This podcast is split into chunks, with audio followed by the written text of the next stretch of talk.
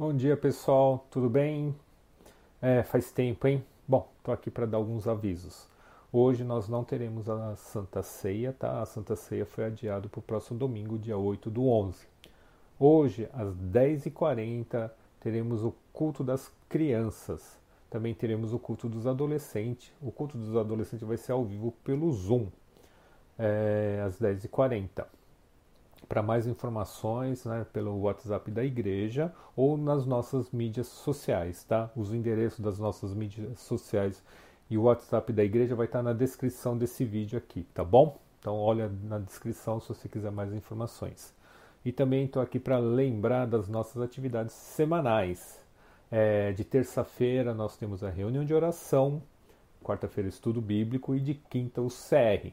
De sábado nós temos a reunião das Déboras, a reunião do artesanato e as atividades do grupo escoteiro, tá? Mas se você precisar de mais informações, todas elas se encontram nas nossas mídias sociais, tá? O endereço das nossas mídias sociais está aqui na descrição desse vídeo. Bom, é, hoje quem estará ministrando louvor é a Raquel, Raquel, esposa do pastor Joab. Ela também é professora e educadora musical para crianças e adolescentes, também é mediadora de leitura para crianças, né? E é contadora de história também, tá? Então, Raquel, muito bem-vinda, obrigado por aceitar o nosso convite. E quem estará ministrando a palavra hoje é o pastor Joab, que é o marido da Raquel. E para quem não conhece, o pastor Joab também, além de ser pastor, ele também é professor e escritor. Ele dá cursos, principalmente na área, na área da pastoral da adolescência, tanto é que ele já ministrou alguns cursos aqui na nossa igreja, uh, falando sobre a pastoral da adolescência. Tá? Mas além disso, ele dá aula também de espiritualidade e de literatura bíblica. Muito bem-vindo, pastor Joab, também obrigado por aceitar o nosso convite. E um ótimo culto para todos nós, né? um ótimo feriado. E para você, adolescente, até daqui a um pouco, às 10h40 pelo Zoom. Até mais, pessoal. Tchau, tchau. Graça e paz, queridos. Que alegria estarmos juntos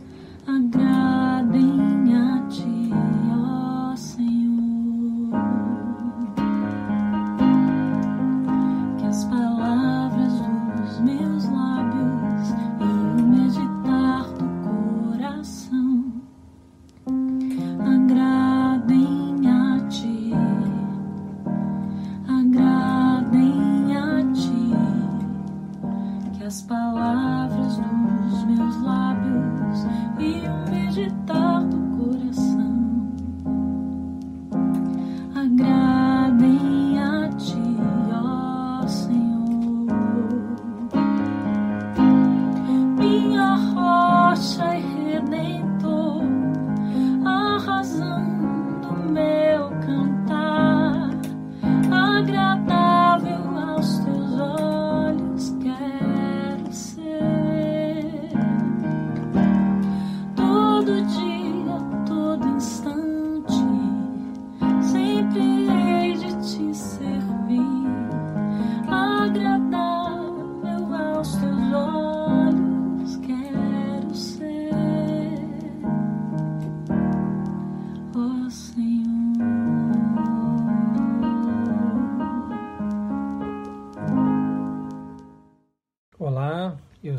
Santos e estou aqui para compartilhar com vocês um trecho da Palavra de Deus e quero saudar todos os irmãos e irmãs, amigos e amigas ah, com a paz de Jesus, nosso Senhor.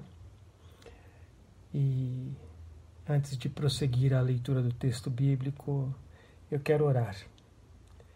Senhor,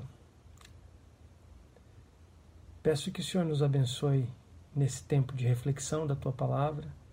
Peço que o Senhor nos dê discernimento da tua palavra e que Jesus, a tua palavra viva e encarnada, fale ao nosso coração pela atuação e ministério do teu Espírito Santo.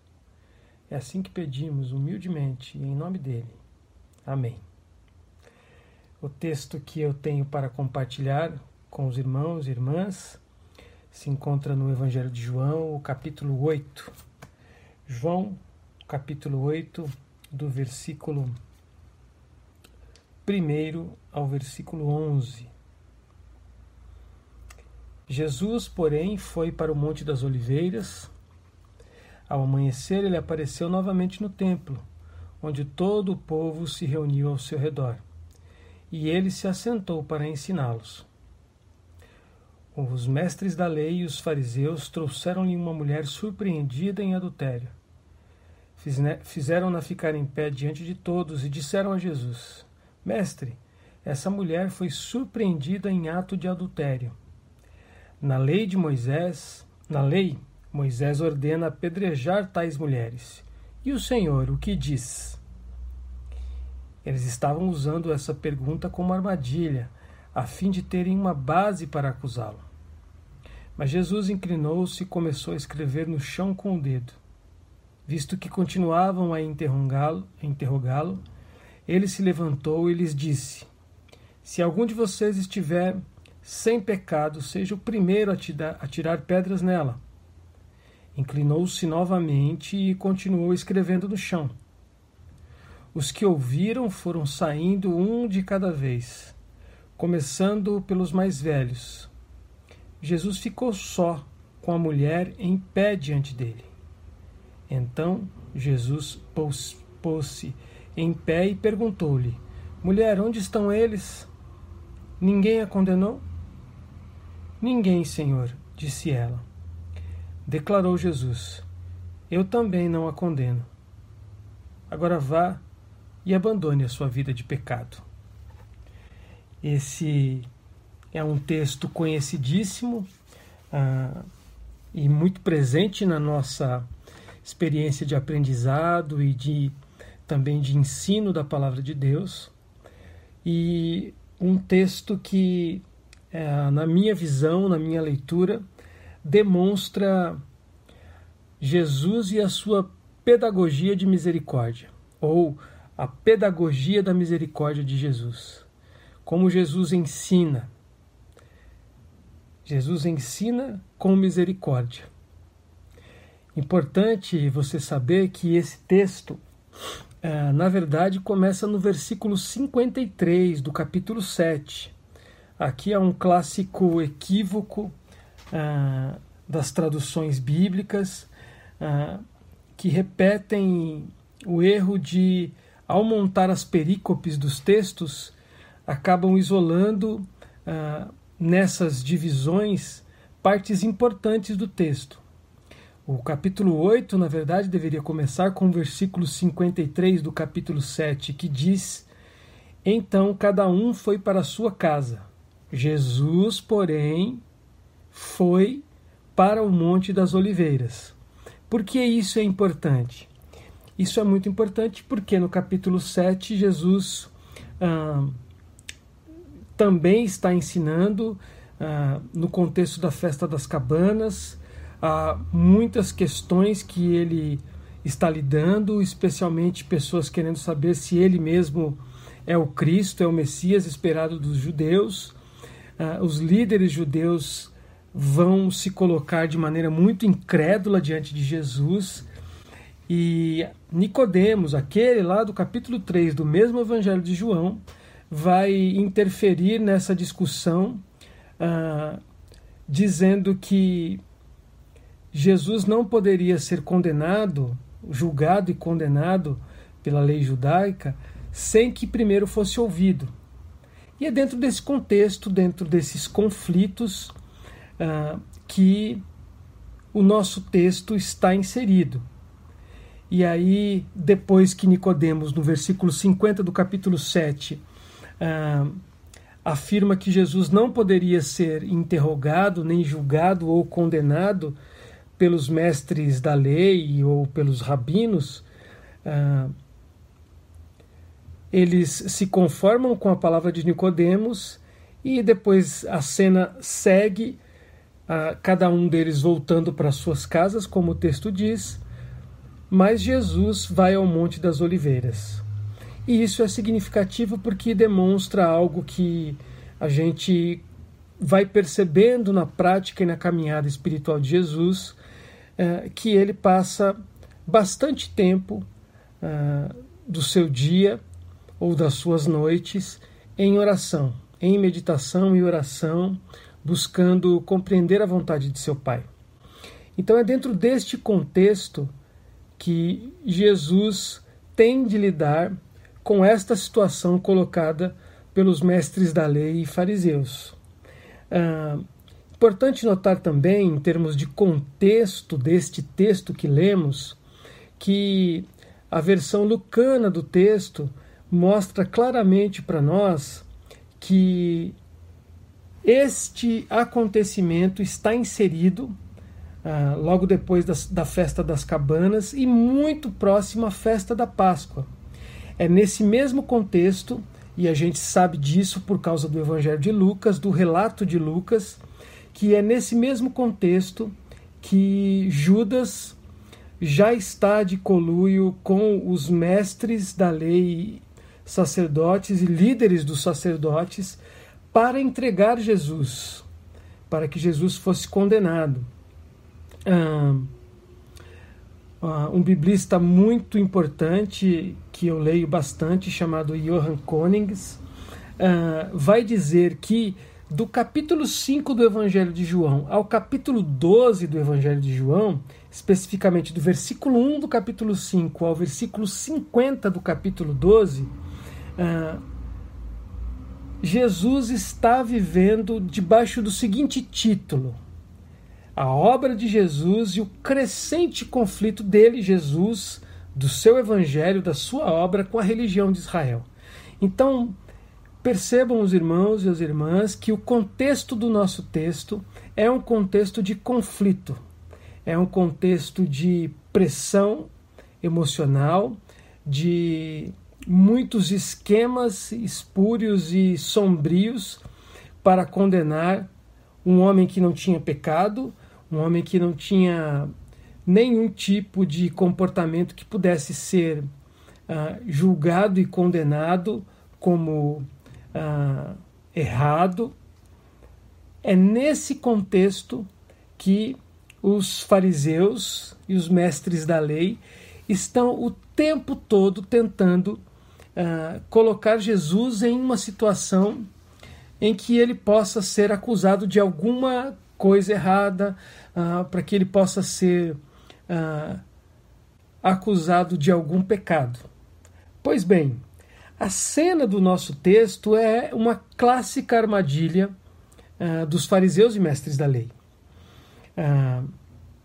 quando eles trazem essa mulher e a colocam entre eles, no meio de todos eles, diante de Jesus que já estava ah, perto do templo para ensinar como era de seu costume, vindo de uma noite de comunhão com seu Pai e de oração.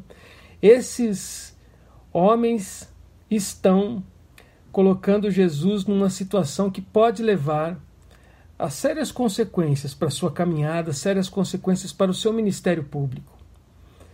Se Jesus ordenasse o apedrejamento daquela mulher, provavelmente os sacerdotes uh, e mestres da lei o levariam às autoridades romanas e fariam uma simples acusação: bem, aqui está um desordeiro, aqui está alguém que causa tumulto na cidade, aqui, aqui está alguém, inclusive, que incitou a multidão a matar uma mulher a pedradas.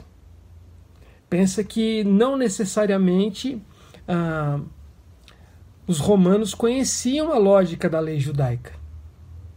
Os romanos estavam ali com o seu império, estavam ali trabalhando ah, de maneira a colocar as coisas no eixo de acordo com a vontade do imperador, e eles toleravam ah, os encontros religiosos judaicos mas conheciam pouco e se envolviam pouco ah, com os arrazoados da religião. Então, provavelmente, Jesus seria ah, acusado e condenado por desordem e isso poderia prejudicá-lo. Por isso, os fariseus colocam Jesus nessa situação. Se ele ordenasse o apedrejamento, que era o que eles gostariam que acontecesse, Jesus ia ter de se ver com a lei romana. Se Jesus não permitisse que o apedrejamento acontecesse, ah, com certeza Jesus seria considerado um tipo de rabi condescendente com um crime, com um pecado ah, abominável para a cultura religiosa de Israel. Então, de qualquer maneira, Jesus estava numa situação complicada, ou ficaria numa situação complicada, de acordo com o raciocínio daqueles que armaram ah, essa emboscada para ele. Se ele diz apedrejem-na, ele pode ser acusado de desordeiro e pode responder e ter sérias consequências diante da lei romana.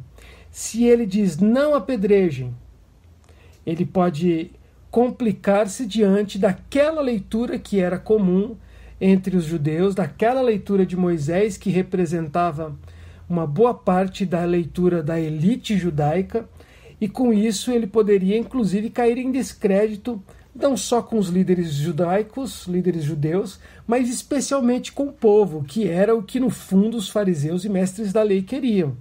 Porque a fama de Jesus e a confiança do povo em Jesus uh, os preocupava bastante. Então, a situação de Jesus não é uma situação simples.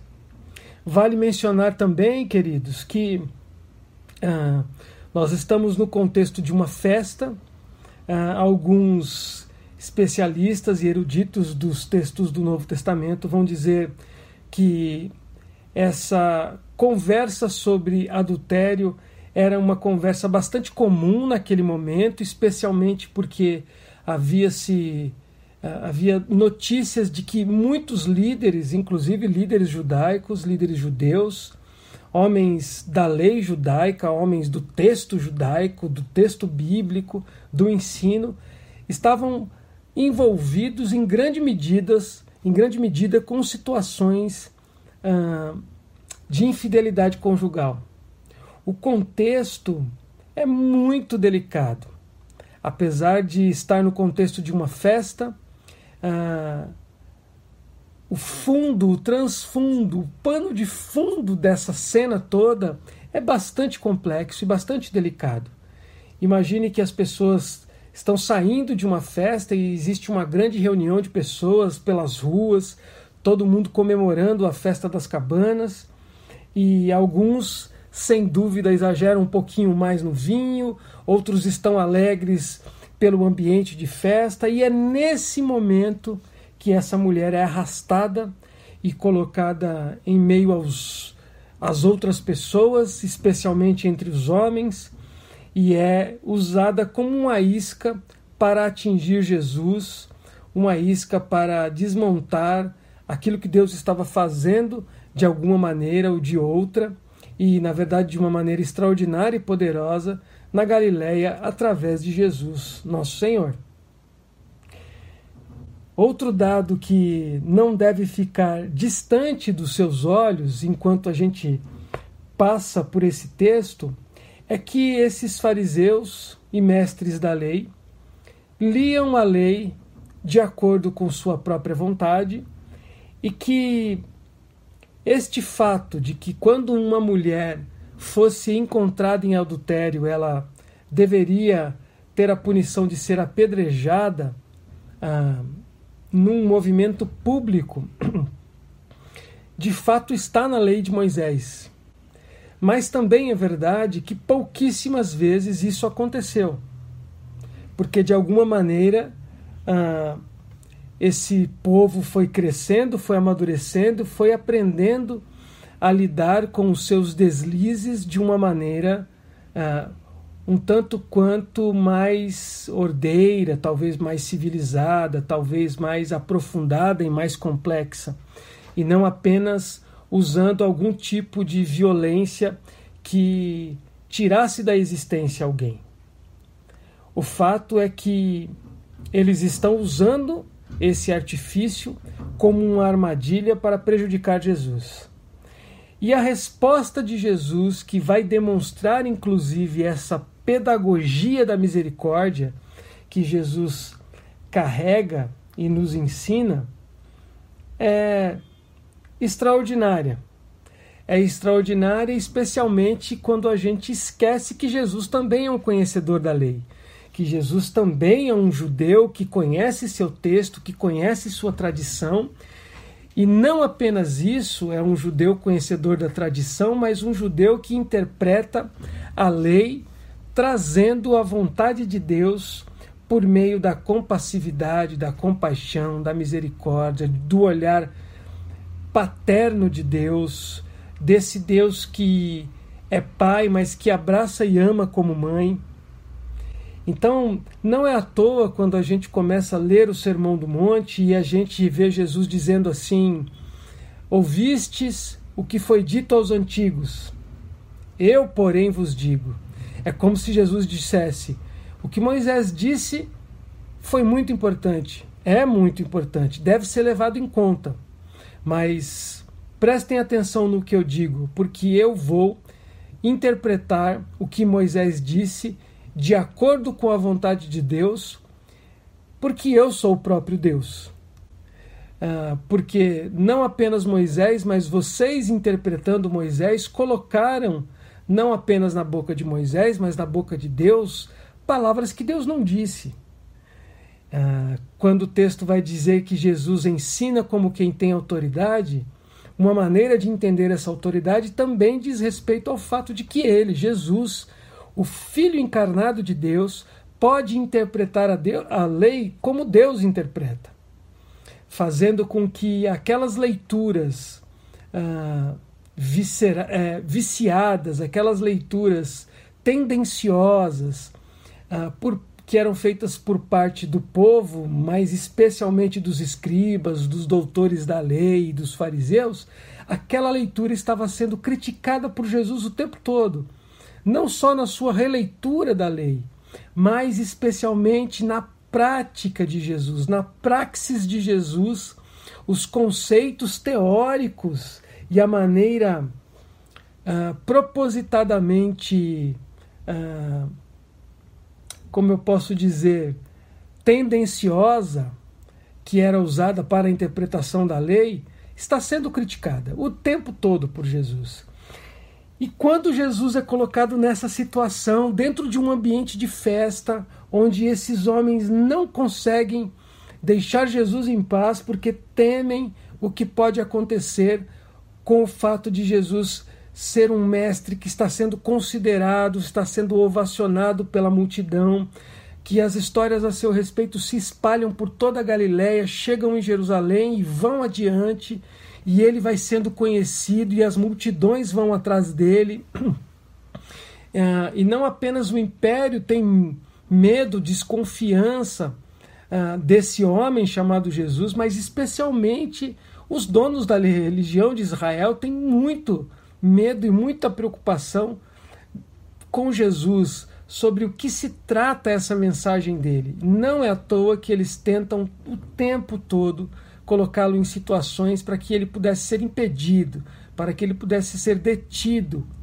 porque para eles Jesus estava destruindo, desfazendo a verdadeira religião de Israel. É nesse contexto que uma mulher está sendo observada, seguida e é pega literalmente no ato de adultério e é arrastada, provavelmente pelas vestes ou pelos cabelos e atirada no meio do povo como um espetáculo para aqueles religiosos e ao mesmo tempo como uma armadilha para Jesus. A resposta de Jesus é uma resposta extraordinária, porque Jesus também conhece a lei. E quando Jesus diz a eles: Quem não tiver pecado, que atire a primeira pedra, Jesus traz com essa fala uma coisa que aqueles homens conhecedores da lei sabiam muito bem. Eles sabiam que no mesmo texto do Números ou do Deuteronômio, que vai dizer que os adúlteros, e não apenas as mulheres, mas os adúlteros em geral, tanto a mulher quanto o homem, deveriam ser julgados uh, sempre por testemunhas e não apenas por uma única testemunha. Não é à toa que eles vão em grupo e levam a mulher em grupo, eles conhecem a lei. Eles estão ali tentando armar um esquema para pegar Jesus uh, desprevenido. Mas Jesus também conhece a lei, Jesus sabe que lá no texto do Deuteronômio, capítulo 17, está dito que as mãos dos, das próprias testemunhas é que devem começar o processo de atirar pedras ah, na mulher adúltera ou no homem adúltero. Jesus sabe que eles sabem isso. É por isso que Jesus responde a eles fazendo essa afirmação: Quem não tiver pecado, que atire a primeira pedra. É como se Jesus dissesse: Vocês querem me pegar usando a lei de Moisés. Mas vocês usam a lei de Moisés para o seu bel prazer. Vocês usam a lei de Moisés para fazer aquilo que acham importante para vocês, para manter os lugares de privilégio de vocês. Vocês usam a lei de Moisés com violência para espoliar, para maltratar, para desmerecer, para invisibilizar o povo e para fazer tudo aquilo que vai contra a vontade de Deus e contra aquilo para o qual a própria lei de Moisés foi pensada. Mas vocês não podem me pegar. Sabe por quê? Porque a lei de Moisés existe por minha causa e não o contrário. Porque Moisés existe por minha causa e não o contrário. Porque Moisés vem à existência para criar o caminho, criar a cultura, fomentar o ventre que vai ser Israel para a minha chegada e não ao contrário. Então eu sou maior que Moisés e não apenas conheço a lei, mas dou à lei a interpretação que deve ser dada a ela com o coração amoroso de Deus, que ama como um pai e que abraça como uma mãe. Portanto, imagina Jesus dizendo isso: Caros escribas, doutores da lei e fariseus, já que vocês trouxeram essa mulher aqui para ser apedrejada, porque ela foi pegado, foi pega no flagrante ato de adultério, como diz a lei de Moisés, por favor, peguem as pedras. Vocês que foram, foram os testemunhas, as testemunhas do ato libidinoso, do ato imoral dela, do ato que vai contra a vontade de Deus. Segundo a lei de Moisés, vocês, testemunhas, são as primeiras pessoas a proceder com o ato de apedrejamento. E aí Jesus faz um pequeno acréscimo no que está sendo dito na lei de Moisés, fazendo uma interpretação é, e fazendo a atualização do texto para que eles entendessem naquele momento o que ele queria dizer e o que a lei queria dizer. Jesus diz assim: não apenas a lei diz que vocês devem começar a apedrejá-la e só depois o povo, mas eu queria muito que vocês me respondessem qual de vocês não tem pecado e que tem toda a autorização e toda a legitimidade para apedrejar essa mulher até a morte. Então, tente imaginar essa cena Jesus está curvado, escrevendo algo com o seu dedo no chão. Alguns intérpretes judeus, inclusive, ah, alguns textos do Midrash, ah, fazem essa brincadeira ao dizer que quando Jesus está escrevendo na terra com o dedo, ele está escrevendo os pecados daqueles fariseus, daqueles escribas e doutores da lei. É um jeito bem peculiar do humor judaico de tratar algumas questões. O fato é que Jesus está ali curvado e eles insistem, e quando eles insistem, Jesus se levanta e, olhando nos olhos deles, de frente, uh, como quem diz: Eu me importo com o que vocês estão dizendo e eu vou olhar para vocês na hora de dizer também.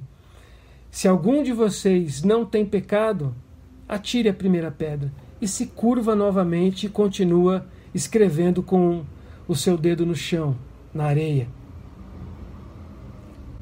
Jesus demonstra que a pedagogia da condenação e da violência que era típica daquela cultura e da leitura equivocada e tendenciosa da lei de Moisés é insustentável e que pedago esta pedagogia da condenação e da punição pela violência não representa em momento algum a vontade de Deus, nosso Pai. O Deus que acolhe cada um de nós o tempo todo debaixo das suas asas e que nos abraça num caloroso gesto como uma mãe faz com seus filhos. A pedagogia da condenação, da punição e da violência não combina com Deus, o Pai de Jesus, nem com Jesus, nosso Senhor.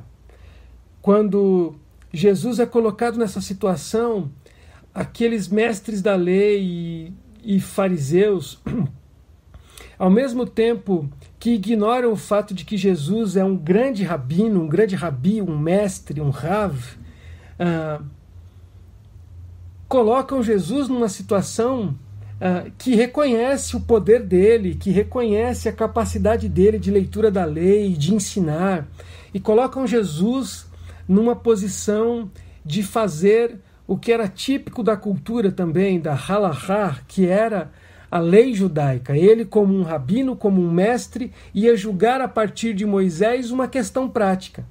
Então, na hora que convém a eles, Jesus não é mestre. Na hora que convém para prejudicar Jesus, Jesus é um mestre, é um rabino que deve ser consultado na hora uh, de uma pergunta, de uma questão prática da lei. Mas Jesus está ali, de certa maneira, como rabino, mas também está como profeta, porque quando Jesus ordena que eles atirem as pedras caso não tivessem pecado, Jesus age como profeta, denunciando as sombras dos corações daqueles homens, denunciando os seus atos de injustiça, denunciando os esquemas é, espúrios, os esquemas de violência que estavam escondidos atrás daquela polidez e daquele conhecimento da lei, daquele conhecimento do texto bíblico. Jesus age como profeta, age como mestre, age como profeta. Eles esperam que Jesus se comporte como juiz. Jesus não se comporta como juiz em relação à mulher, que era o que eles gostariam que acontecesse. Jesus se comporta como juiz em relação a eles.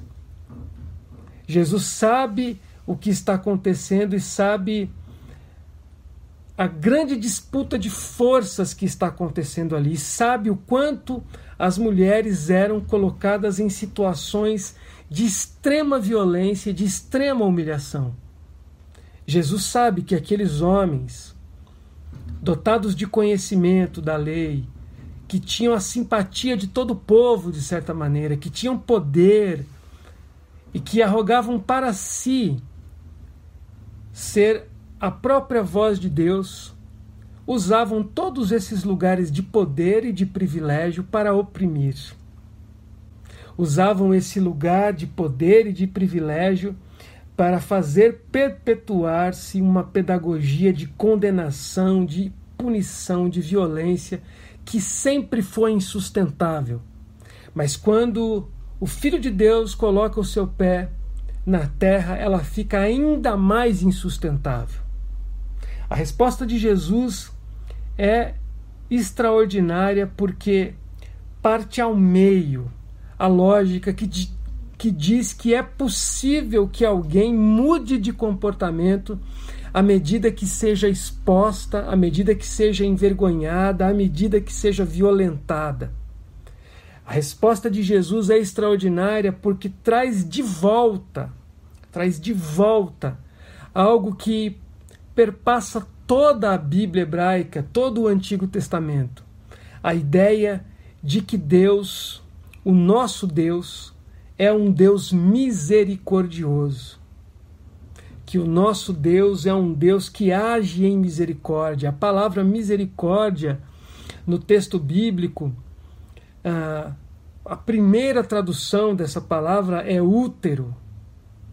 Rehen é útero aqueles que agem com misericórdia, assim como está dito lá no comecinho do Sermão do Monte, Mateus capítulo 5, versículo 7, Bem-aventurados os misericordiosos, pois obterão misericórdia.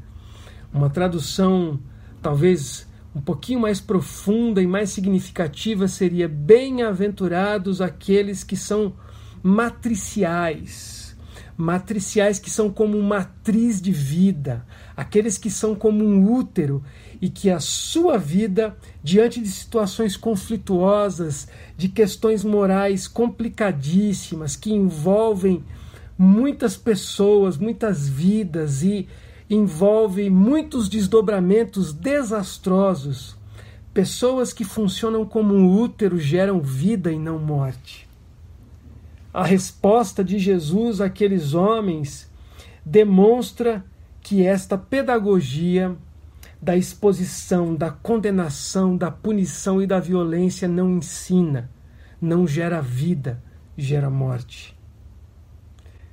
Mas, pastor, o que tudo isso significa para nós? Isso significa para nós, meus irmãos e irmãs, que nós devemos nos perguntar como discípulos de Jesus, a qual dessas duas pedagogias nós temos recorrido? A qual destas duas visões de mundo, a qual destas duas visões de espiritualidade, a qual destas duas visões de caminhada e de vida com Deus a gente tem recorrido? Nós temos que perguntar se somos da escola da pedagogia da condenação, da punição, da exposição do outro, do linchamento virtual nas redes sociais, ou se nós somos da pedagogia de Jesus, a pedagogia da misericórdia. E aqui eu não quero nem discutir o que geralmente se discute, que Jesus é misericordioso com ela e logo depois diz que ela deve ir mudar de vida. A gente deve falar disso, mas nesse sermão eu não quero falar sobre isso, porque o foco aqui não é o pecado, é a misericórdia. O foco aqui não é o fato de que essa mulher, de fato, de verdade, estava cometendo um ato uh, reprovável pela lei de Moisés, e não só pela lei de Moisés, pelo Evangelho também. O fato aqui é que existe toda uma lógica, toda uma cultura que funciona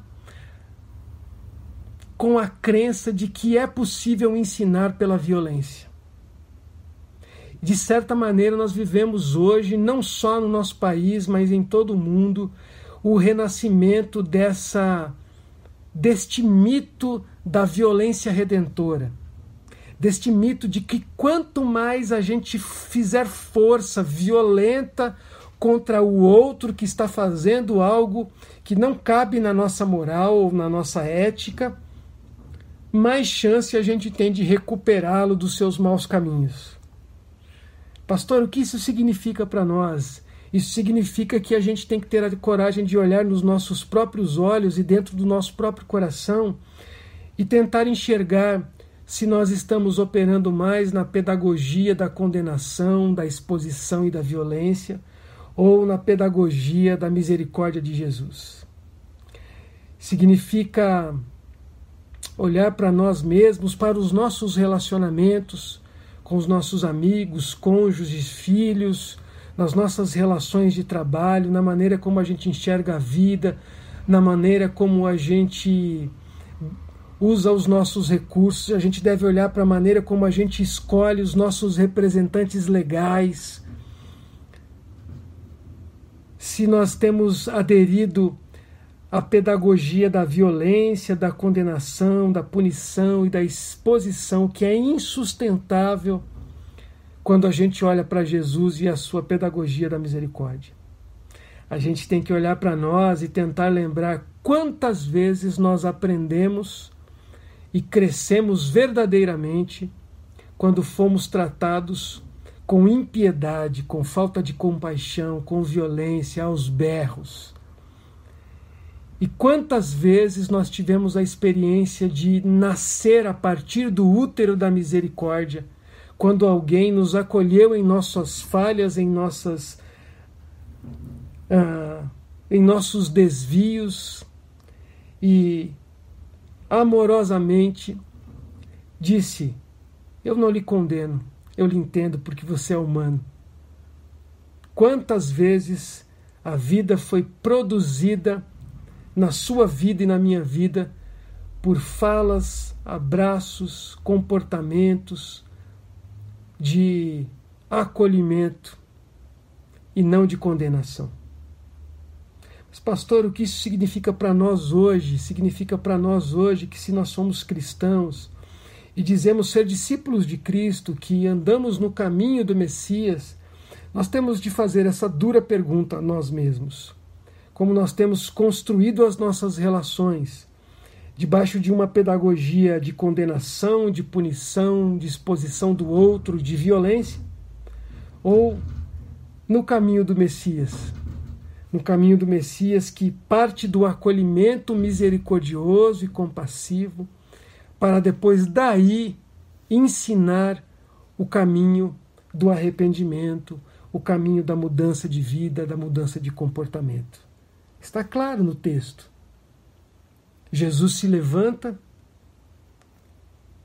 e, olhando nos olhos, rosto a rosto daquela mulher, não mais abaixado, escrevendo, assim como ele se levantou para falar com os escribas e fariseus, ele se levanta, mostrando a dignidade de quem está à frente dele, uma mulher pega em ato de adultério, e olhando para ela, ele pergunta: Onde estão os teus acusadores?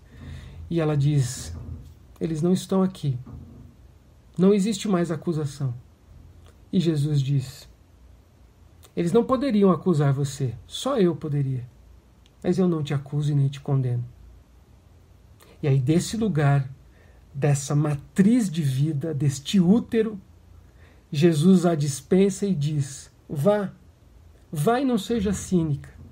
Vá e olhe com seriedade para os teus desvios, para as tuas tendências, para as tuas sombras. Mas vá daqui, desse lugar chamado misericórdia, desse útero de vida que isso significa para nós, meus irmãos? Significa que nós precisamos andar cada vez mais perto do Messias, para que nós sejamos esses matriciais, esses homens e mulheres que são bem-aventurados porque são misericordiosos e que, porque vivem em misericórdia, geram ao seu redor um ambiente misericordioso e compassivo.